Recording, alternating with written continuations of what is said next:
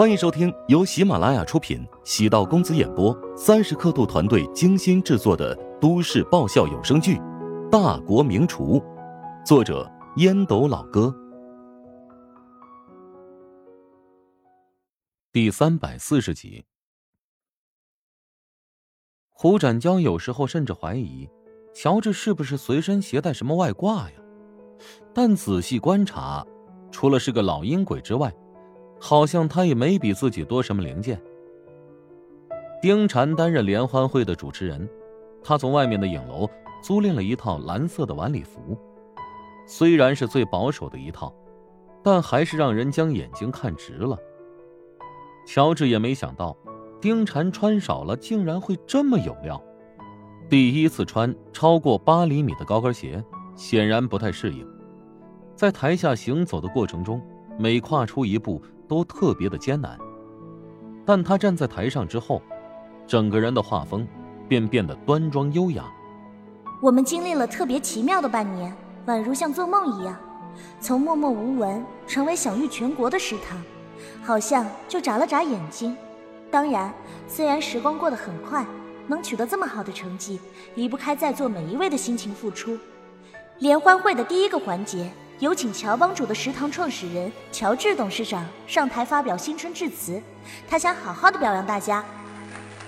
伴随着丁禅不太专业的主持串词结束，下面传来掌声和起哄声。乔治从丁禅手中接过话筒，呃，首先，请大家拿出手机，包括美女主持人在内，给你们五分钟时间。我现在建了一个群，等一下。要给大家发红包，众人的情绪迅速被调动起来。乔治等进群的人数足够了，发了人均两百的红包。哈，啊，好了，发完了这个红包呢，我相信大家应该能够好好听我接下来的讲话了。下面的人哄堂大笑，老板很风趣幽默，关键是还非常大方呀。外人呢，都以为我是个吃软饭的小白脸，只有大家才真正的了解我。我其实和大家都一样啊，是个苦逼的创一代。每天我起得跟鸡一样早，睡的呢比猫还要迟。在我的传染下，大家都非常辛苦。因此呢，作为乔帮主的食堂的员工啊，你们可以很自信的拍着胸脯说：“老板。”你给我的工资还不够多啊，无法跟我付出的汗水匹配。诸位在过去的一年给我留下深刻的印象，比如啊，陈姐是吧？受到客人攻击，额头缝了好几针呢。又比如杜兰遭遇不测，至今伤势没有痊愈。这些都是我欠下的债，未来会慢慢偿还。我们是创业型企业，不能将大家赚的每一笔钱都用于提高收入上，还得有发展。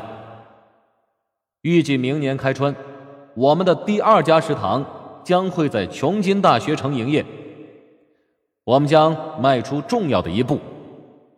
我不得不将重注压在那里，所以，请给我一点时间，在不久的将来，你们会得到满意的回报。好了，我今天的讲话就到此为止。提前祝大家春节快乐，万事如意。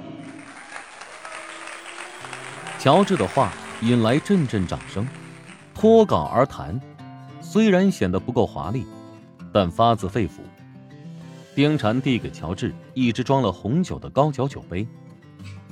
感谢乔治董事长的发言，下面我提议，请大家举起手中的酒杯。大家一起高喊“春节快乐”！大家站起身，用酒杯轻轻敲击玻璃转盘，发出叮叮的声音。乔治抿了一口红酒，心中感慨无比，有种成功的喜悦感。当然，他知道，这些成绩在陶南方的眼中算不了什么。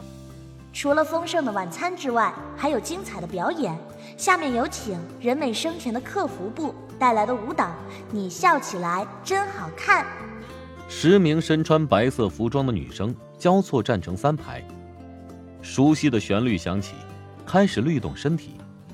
虽然动作不够娴熟，配合也存在问题，整体给人一种欢畅的感觉。胡展娇凑到乔治身边，低声感慨道：“没想到你们搞的联欢会还有模有样的。我们食堂的员工个个多才多艺，我真的有点羡慕了。”胡展娇注意力落在舞台上，欣赏他们青春的律动。内心难免有些骚动。随后是陈雪华领衔的广场舞，周冲的独唱，周冲的单口相声。终于轮到乔治上场，他轻轻的碰了一下吉他，咳嗽了两声。当所有人都觉得他在耍帅的时候，清亮婉转又有些磁性的男声开始流转。胡展娇侧目扫了一眼角落里的女主持人。发现丁婵一动不动，突然就好想去报个吉他培训班。无论何时何地，弹吉他、唱歌永远是耍帅撩妹的最具杀伤力的神技能。春节联欢晚会永远是春节的必要元素。尽管每年的春晚都会被人吐槽，但是春晚已经成为不可或缺的部分。想的偏激一点如果今年宣布停办春节联欢晚会，你会同意吗？相信大部分的人的答案都是否定的。春晚的存在是大 IP，也是情怀。对娱乐圈的明星而言，上春晚也成为演艺生涯的重要证明。穆小已经不是第一次参加春晚的录制，他去年因为几部剧的成绩不错，因此。今年再次收到春晚导演组的邀请。此前多次来燕京排演节目，春晚最大的麻烦在于，节目会随时调整和变动。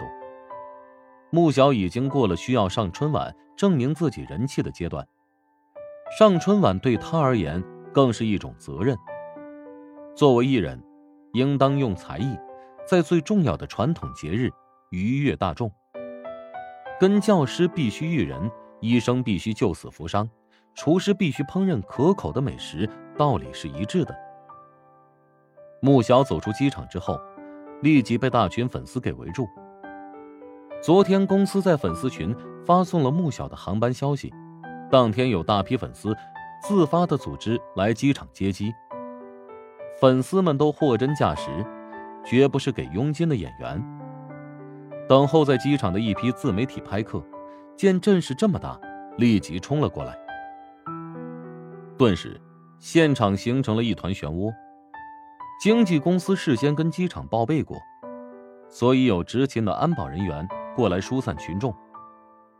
艺人必须要保持足够的曝光率，像这种接机活动，也属于曝光方式。与粉丝保持密切互动，才能够对粉丝形成粘性。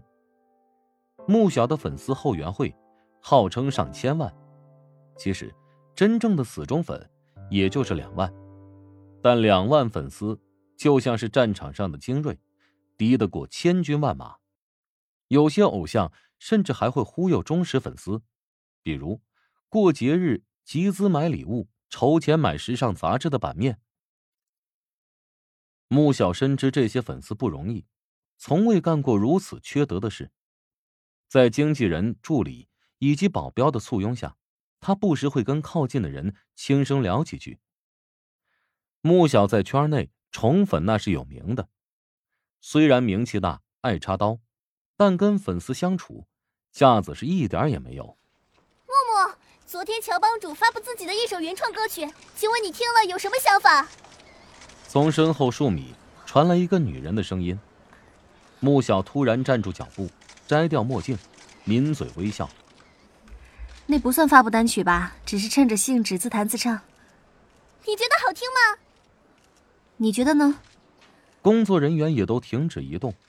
按照公司发的流程，没有这个环节啊。唯有一种可能：穆晓突发奇想，跟女粉丝互动。芬姐没想到穆晓会在这一刻回应粉丝这么暧昧的问题。赶紧拉了拉穆晓的袖子。我觉得超级好听。那女粉丝激动的回答。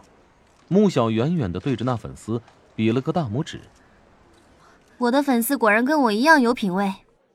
旁边的粉丝一直用手机追拍穆小，没想到穆小会在众人面前这么高调的表达自己的真实想法，大家都彻底疯了。天哪，刚才他是什么意思？力挺乔帮主吗？木木和乔帮主是好朋友，互相声援不是正常的吗？木木又想上头条啦！芬姐彻底蒙圈了。过两天穆小就得上春晚，现在惹出大新闻，谁也不知道后果如何。本集播讲完毕，感谢您的收听。如果喜欢本书，请订阅并关注主播。喜马拉雅铁三角将为你带来更多精彩内容。